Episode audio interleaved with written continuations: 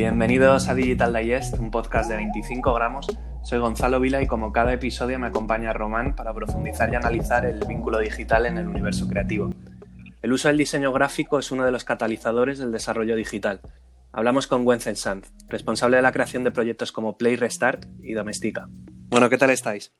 Pues bien, bien, confinado aún en casa fase 1, pero bueno, eh, la verdad que en casa me pillas. Pues yo tengo que decir que me acabo de dar un baño en la piscina y estoy de puta madre. poco a poco mejor. Bueno, lo primero, agradecerte, Wences, haberte unido al, podcast. Eh, siempre lo empezamos con la línea temporal. Eh, en tu caso, cuéntanos de, dónde vienes, qué has ido haciendo hasta el día de hoy, algún proyecto interesante que, puedas compartir que tengas actualmente y, planes de futuro. Pues lo primero, a ver, muchas gracias por, invitarme. Un placer hablar con vosotros. Siempre me, gusta hablar de, de, diseño digital y todas estas cosas, ya lo sabe Román. Y bueno, pues a ver, yo llevo en esto de digital ya hace bastantes años porque, bueno, al final fui uno de los responsables o irresponsables que montó Doméstica, pues la red de diseñadores, pues hace ya unos cuantos años. Y bueno, a partir de entonces, pues bueno, he estado intentando pues estar siempre enterándome de, cómo el diseño evoluciona ¿no? en, el mundo, en el mundo digital. Y justo ahora me pilláis, pues mira, en un momento justo de cambio a nivel profesional, porque justo eh, el día 25 eh, de, este mes de mayo pues he comenzado una nueva, una nueva andadura profesional en una, en una empresa que yo ya conocía porque cuando trabajé en Everis, eh, pues esto es NTT Data, sea, NTT Disruption, que es una, una empresa del grupo NTT, y, y, bueno, pues con antiguos compañeros de Everis y otros nuevos, pues me acabo de incorporar un proyecto nuevo que la verdad que tiene muy buena pinta porque sobre todo son proyectos eh, bastante globales y sobre todo con foco, mi parte va a estar con foco en Estados Unidos. Así que es una cosa también que a nivel personal y profesional pues me apetece mucho ¿no? el, el, tener que estar en proyectos que, que, se desarrollen allí en Estados Unidos. Bueno, y si puedes irte a algún partido de básquet, pues mejor que mejor, ¿no? Eso, eso, eso, fue, eso fue lo primero que pregunté cuando, cuando, cuando, cuando, estábamos hablando, ¿no? Eh, decían, oye, pues es que mira, no sé qué, y los Golden State Warriors y tal. Y digo, bueno, eh, digo, no me habéis dicho aún si tenéis abono dentro de, del estadio y tal. Y me dijeron, ah, pues, pues sí, NTT e, tiene un abono en Digo, ¿por qué no habéis empezado por ahí? Me da igual el sueldo. Me da igual todo lo demás. solo, solo quiero eso. Sí, o sea, vamos, eh, como principalmente va a ser San Francisco y Los Ángeles eh, las ciudades donde voy a tener que trabajar más. Eh, los Ángeles ya lo conozco un poquito más. Bueno, San Francisco y Los Ángeles, los dos los sitios los conozco, no mucho, pero, pero ya he estado. Pero sobre todo eso, el tema baloncesto y deporte profesional, allí pues me apetece mucho también verlo en primera persona, claro. Bien. Bueno, ahí has trabajado con marcas como BVA, L'Oreal o Snack y creado, y creado proyectos como Domestika, que hablabas ahora, o, Play Restart. Háblanos de cómo está envuelto el, digital en todos estos proyectos. Pues, a ver, eh, es cierto que cuando, cuando comenzamos con Doméstica, pues e, era una manera de, e, Era en esos años cuando empezaba Internet un poco a empezar a coger un poco de fuerza, porque antes, hasta entonces pues era muy minoritario, muy poca gente tenía conexión, aún era más de pues eso, de gente friki, de universidades y de gente que estaba un poco empezando a, a ver este mercado nuevo, ¿no? Entonces, eh, la verdad que Doméstica nos vino muy bien para aprender a ver cómo, cómo se podía escalar un proyecto y cómo realmente cómo, cómo la rapidez, los tiempos eh, eh, variaban muchísimo de, de, lo que era antes totalmente offline a, a, la, parte, a la parte online. Entonces, claro, eso, eso nos, me sirvió a mí mucho para, para, ver cómo un proyecto eh, se, puede, se puede desarrollar en, muchísimo menos tiempo de lo que, lo que, lo que, lo que había antes. ¿no? Es cierto que desde entonces hasta ahora ha, cambiado muchísimo. Eh, ahora ya todo el mundo tiene conexión, ahora las, las, conexiones son todo mucho mejores, las herramientas, las tecnologías y todo, todo, va evolucionando. Pero, pero sí que es cierto que en ese momento eh, fue un momento para mí muy importante porque me di cuenta realmente de la potencia que tenía el, digital en, el, mercado, ¿no? Porque hasta entonces, bueno, en ese momento el e-commerce prácticamente era una, era una utopía, eh, apenas se podían hacer, hacer compras por, por internet. Me acuerdo además que, que por, esa, por esa época nacían muchas, muchas eh, startups o muchas eh, muchos proyectos nacían en plan de, bueno, vamos a comernos el mundo, era la época de Tierra, la época de ya.com y cosas de eso. O sea, estoy hablando un poco de la... Sí, antes de caer. Estoy hablando de, de, la, de la, prehistoria de, digital aquí en España, ¿no? Pero me acuerdo que pues salían iniciativas como una que salió en su momento, que me acuerdo que, pues, que esto fue pues hace prácticamente pues 20, 21 años, no sé, o sea, muchísimo tiempo, que me acuerdo que, que era, una, era, un, era un comercio online que, que solamente por registrarte te daban creo, además creo, creo que eran pesetas aún, creo que te daban como 18 euros, ¿no? Eh, solamente por, por, por, eh, por eh, loguearte, bueno, por crearte una, un perfil y luego a partir de ahí comprabas en la tienda, ¿no? Que eran libros, eh, eran, era sobre todo más bien libros, música y tecnología, algo así. Es el pleistoceno del Bitcoin, eso Eh, ya. To- Totalmente. Y, y- y- y me, y me acuerdo, claro, que me acuerdo que era como, eh, o sea, que si me apunto, o sea, con, con una cuenta de correo tengo 18 euros, ¿no? Entonces, si me creo 10 cuentas de correo, tengo 180 euros, ¿no? Entonces te dabas cuenta, ¿no? Veías, veías iniciativas de estas loquísimas que, que las grandes empresas, grandes, grandes eh, corporaciones, pues que se querían comer el mercado y tal. Y claro, te dabas cuenta de los errores tan grandes que se cometían, ¿no? Con, con, con todo esto hemos aprendido mucho, ¿no? Pero, pero a mí me ha resultado muy interesante el ver cómo, cómo, cómo era, un era un terreno que no conocíamos para nada y cómo, a, pa- a- claro, a- base de, muchas veces, a, base, a base de, de errores y fracasos tremendos como estos, pues, pues estamos ahora donde estamos, que la verdad no, no podemos quejarnos de la situación en la que estamos ahora. Al final el trabajo de diseño es un trabajo de, de dar respuestas a, a ciertos problemas.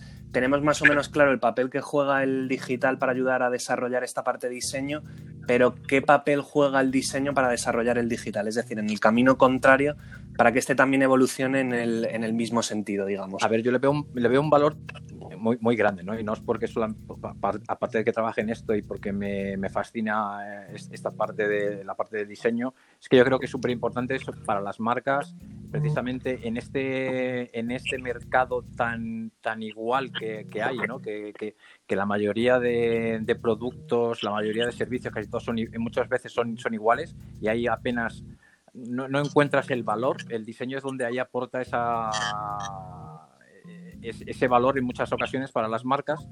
Por lo tanto, eh, pues eso, eh, a mí me parece que, que el diseño más que nunca tiene un valor, un valor importantísimo en el digital. Y es cierto que el papel del diseñador y el rol del diseñador durante los últimos 20 años, pues ha cambiado, ha cambiado radicalmente. Entonces, ahora sí que muchas empresas empiezan a valorar o están valorando el, el- el diseño, ¿no? Porque, a ver, eh, a mí hace 15 años o, o incluso 10 años me dicen que, que grandes corporaciones como BBVA, por ejemplo, va a tener equipos de diseño dentro de sus equipos, o sea, dentro de sus eh, corporaciones, me parecería algo, pues, bastante de ciencia ficción, ¿no? Eh, pues eso, hace 15 años te dicen que, que un banco va a tener un equipo de diseño dentro y, y a mí me hubiese costado bastante creerlo, ¿no? Y ahora es lo habitual que grandes, que grandes empresas, pues de todos los sectores, pues puede ser de, los seguros, de la banca de, y de cualquier otro, pues tenían ya sus propios equipos de diseño, ¿no? Y sobre todo aplicado al digital, que es el mercado, ¿no?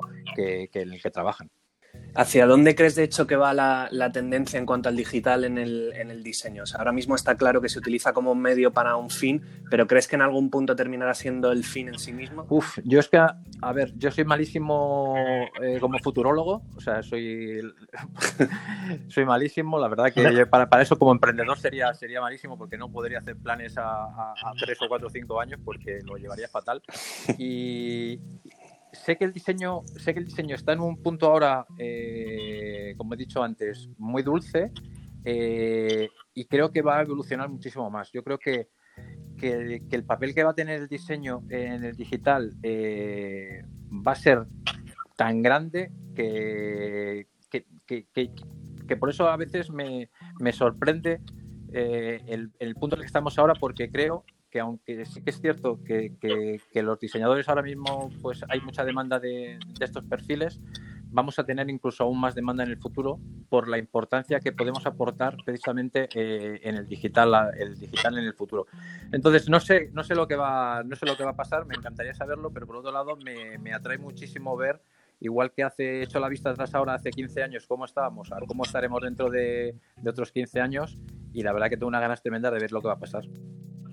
Yo sobre todo también es cierto que hay hay corrientes también que, ratifican eso que decías tú, de la presencia del diseño por encima de otro tipo de disciplinas. Es decir, ver portadas como Vogue, que ahora mismo están ilustradas y diseñadas en vez de fotografiadas, como lo que hacía, por ejemplo, Ignasi hace poco para, para el último número, o incluso la propia incapacidad del usuario para eh, profundizar en el contenido, creo que la fuerza del diseño, ya no solo infográfico, sino el diseño bien desarrollado y como muy enfocado al entendimiento rápido, creo que es el mañana.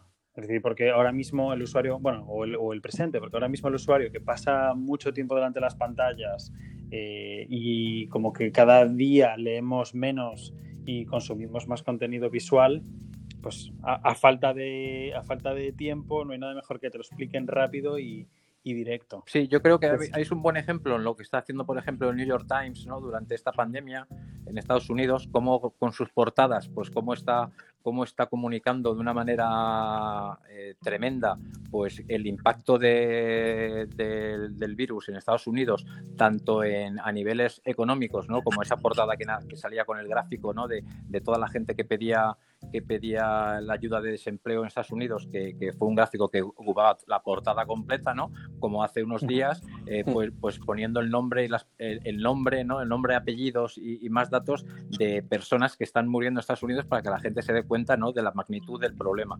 Entonces ahí el diseño está siendo, está siendo, eh, pues bueno, es una herramienta de comunicación brutal para, para ese tipo de contenidos. Y, sobre todo yo creo que sí que es cierto que ya no leemos tanto revistas en papel, eh, pero sí que precisamente los contenidos, las revistas en esta pandemia han hecho un papel muy grande y se ha notado el diseño de cómo, eh, cómo ha ayudado ¿no? a, también a comunicar en este, en este momento, ¿no? que además la sensibilidad es muchísimo más, más, más fuerte y que cualquier cosa que se diga pues tiene un, tiene un peso más importante. Sí, incluso yo, yo creo que también es, es, es clave el diseño incluso en, en, las formas de relación no profesionales, ¿no?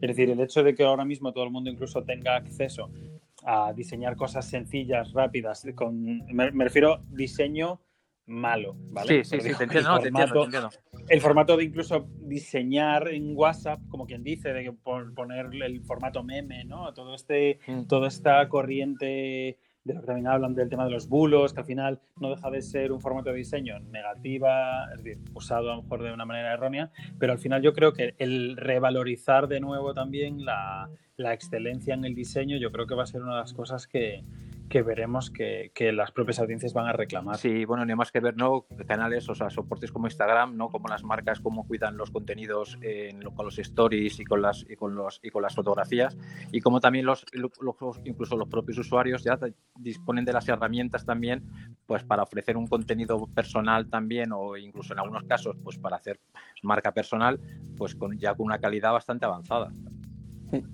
Pues no sé si quieres comentar algo más, Román, o, pasamos a las tres preguntas del, del Bueno, yo si me pongo a hablar... Eh, por eso, por eso me pongo a hablar... Nos da, nos, da, nos da tiempo para otro tema más, es decir, yo si me pongo a hablar, pues vamos, es que me daría para, para toda la vida. Aparte, eh, una de las iniciativas que a mí más me han gustado y que más me han pues nutrido, que era un, un proyecto de Wences de, de Play Restart, que, que, quizá fue cuando nos conocimos nosotros, sí. eh, que me parecía súper interesante, que yo es un poco el formato que también estamos haciendo un poco en el podcast, no quizá a lo mejor tanto vinculado con el universo de diseño, pero sí con el universo digital, que es dar voz a un montón de, de personas con mucho talento que, que muchas veces, eh, no sé si a ti te pasa, pero como yo no tengo un talento específico, me gusta rodearme de gente con talento. Sí, Entonces... te entiendo perfectamente porque precisamente por eso, por eso he organizado tantos eventos siempre. O sea, el primer, vamos, el primer evento quizás así grande, pues me acuerdo que lo hice en el 2003, que fue un, el primer Mad in Spain, que, que, que fue un evento de diseño que fue una locura, que dije que no organizaba ningún evento más, pero luego por otro lado me daba cuenta de que me, ese formato, el, traer a gente a un sitio, me permitía el conocer a muchísima gente con un talento muchísimo mayor que el mío y, y, y poder, y poder aprender. Entonces, este, este, evento de los Play Star al final no deja de ser una plataforma que yo, yo, lo que es una especie como de mi propio máster personal que, yo voy invitando a gente de diferentes áreas de, o disciplinas del diseño que tienen un talento que a mí me parece, me parece sobresaliente y entonces eh, les invito para que cuenten cómo hacer sus trabajos, eh, cuenten también sus problemas, para que también veamos que los problemas que tenemos nosotros, pues también los tienen los demás, que a veces es una, es una buena ayuda, ¿no? De saber que no eres el único que, que tienes esos bloqueos o, o, esos, o esos, problemas. Y, y, a mí me gusta que sea, que sea un evento, que sea pequeñito, pero que sea personal, que sea que sea en, en, un sitio en concreto. Eh, ahora con este problema que tenemos de no poder reunirnos y tal, pues eh, eh, me han preguntado si, si, pensaba hacerlo a lo mejor online, pero yo creo que hay cosas que sí que en el, en el online pueden funcionar bien y a nivel comercial pueden, pueden ser interesantes, pero esto que tiene, que tiene una, estos eventos tienen una peculiaridad también de, de luego que la gente luego pueda pueda charlar entre ellos, el público, el invitado, etcétera. Eh, voy a esperar a que, a que pase un poco esta situación tan, tan de urgencia ¿no? y de emergencia y a ver si dentro de unos meses, pues oye, la situación mejora y ya puedo organizar los eventos otra vez en, en, el Federigoni Club para que, bueno, pues para que la, toda la gente que, que, quiera venir, pues bueno, luego aparte de, de la charla más profesional del ponente, pues luego tomarse algo y poder aprender de él. Pues hablando ya de, las tres preguntas habituales del, podcast, eh, si quieres las vamos haciendo, son, son pregunta y respuesta rápida. Bueno, a ver, si, a ver si respondo rápido, que esa es otra. La primera pregunta sería ¿dónde estabas hace 25 años? 25 años, año 95, estaba en, a ver, en tercero de publicidad y relaciones públicas, estudiando la carrera. Bien. La segunda pregunta es dos personas importantes en tu vida y cinco cosas sin las que no pues podría. Mira, dos personas importantes en mi vida. Por un lado, a ver, aparte de la de mi padre y mi madre, por, por, bueno, pues por, eh, porque es demasiado manido esto, quizá. Por un lado, eh, pues fíjate, diría pues por el tema del diseño, eh, sí que es cierto que mi padre ahí tuvo una, tuvo una influencia porque trabajaba en artes gráficas y me traía todo el material a casa de lo que imprimían en la fábrica. Y entonces eh, a mí eso ya me empecé ahí con las tipografías y con los colores y con tal. Pero bueno, a mí yo me acuerdo que de, que de pequeño eh, me encantaba, por ejemplo, Charles Chaplin, que era como una figura que me acuerdo que me, que me había un ciclo en televisión española sobre sus películas, las mudas y las sonoras, y me acuerdo que me impactó de una manera brutal que yo en ese momento me acuerdo que dije que, yo quería ser director de cine. Eh, tuvo un impacto brutal, pero luego, sin embargo, he acabado haciendo otra cosa totalmente diferente. Pero bueno, eh, ahí, ahí, está. Y por otro lado, eh, y a, nivel, a nivel personal, pues también es, eh, eh, pues es un hermano que tuve que falleció y que, bueno, pues también, claro, son, son situaciones personales que te, que te, que te afectan de una manera que luego condiciona un poco tu, tu, vida personal, ¿no? Y cinco cosas y las que no podrías decir. Cinco cosas. Mira, he aprendido también última y con el confinamiento yo creo que lo he, que me ha ayudado es cada vez a, a ser menos, eh, eh, tener menos relación con los objetos. Entonces ya me deshago de las cosas de una manera como más más fácil que antes. Eh, pero sí que es cierto que el, el, el, móvil, por ejemplo, pues es una cosa que no puedes estar sin él. Eh, es un habitual, porque es un habitual, no solamente a nivel profesional, sino que, pues, que tienes todos los contenidos, tienes todo, tienes todo ahí. Yo soy muy de televisión aún, o sea que la televisión a mí me sigue, yo soy muy de ver la televisión. Yo creo que como de pequeño, cuando mi madre quería que estuviese tranquilo, me, me enchufaba la tele en la vena y ya le dejaba, le dejaba tranquilo a mi madre, entonces y ya ella podía seguir haciendo las cosas en casa. Entonces yo soy muy de, soy muy de tele. Eh, me gusta mucho, para mí la moto eh, significa también el estar, eh, es una paz interior que te encuentras cuando estás en la moto paseando, haciendo una ruta, eh, que me parece que es una manera de relajarme que, he echado de menos mucho estos, estos días y, y, hasta que no he podido, bueno, yo creo que lo primero que he hecho con, con, con la fase 1 ha sido montar en moto eh, bueno, para mí es, una manera eso, de, de, estar contigo mismo, pero eh, las sensaciones que tienes pues son muy fuertes. Luego, eh, el deporte es otra cosa que, que, me encanta. O sea, otra de las cosas que he echado de menos es el jugar al baloncesto este, estos, estos meses. No sé cuándo podré volver a jugar y eso me da muchísima rabia porque, porque para mí eh, el baloncesto también es, es, una manera pues eso, de, desconectar con, con, la rutina, con el estrés y con los problemas y es el momento de, de diversión, ya no solamente jugando, sino viéndolo también. Yo creo que como último sería pues eh, las ganas de viajar es como las cosas eso no lo puedo no lo, no, no lo puedo olvidar y la tercera pregunta es qué piensa la mayoría de gente sobre ti que no es Pues yo creo que la mayoría piensa de mí que no es cierto, pues que, que, tengo, que tengo demasiados pares de zapatillas y no tengo tantos como la gente dice. Bueno, y ya terminando el, el podcast, siempre lo terminamos con la recomendación del invitado, una persona que, que, nos recomiendes para traer al podcast que te pueda parecer. Pues mira, pues por los, por los Play Restart, la verdad que ha pasado gente súper interesante y gente que, que tiene pues la cabeza muy bien amoblada y que tiene un discurso muy interesante. Y por decirte uno, pues mira, te diría eh, el director de arte de la revista Vogue de España, que se llama Oscar Germade, y que, bueno, aparte de que es una persona increíble y es un, es un diseñador magnífico, pues yo creo que, bueno, yo creo que es una persona que es muy interesante y que, y que, y que tiene, y que tiene, bueno, tiene un discurso muy, muy bueno. Genial. Pues nada, con esto, con esto terminamos. Muchas gracias por, por la conversación, Güences, y, y Muchas gracias a vosotros y oye, pasarlo bien, disfrutad de la familia ahora que se pueda y a ver si nos vemos pronto. Venga, mucho.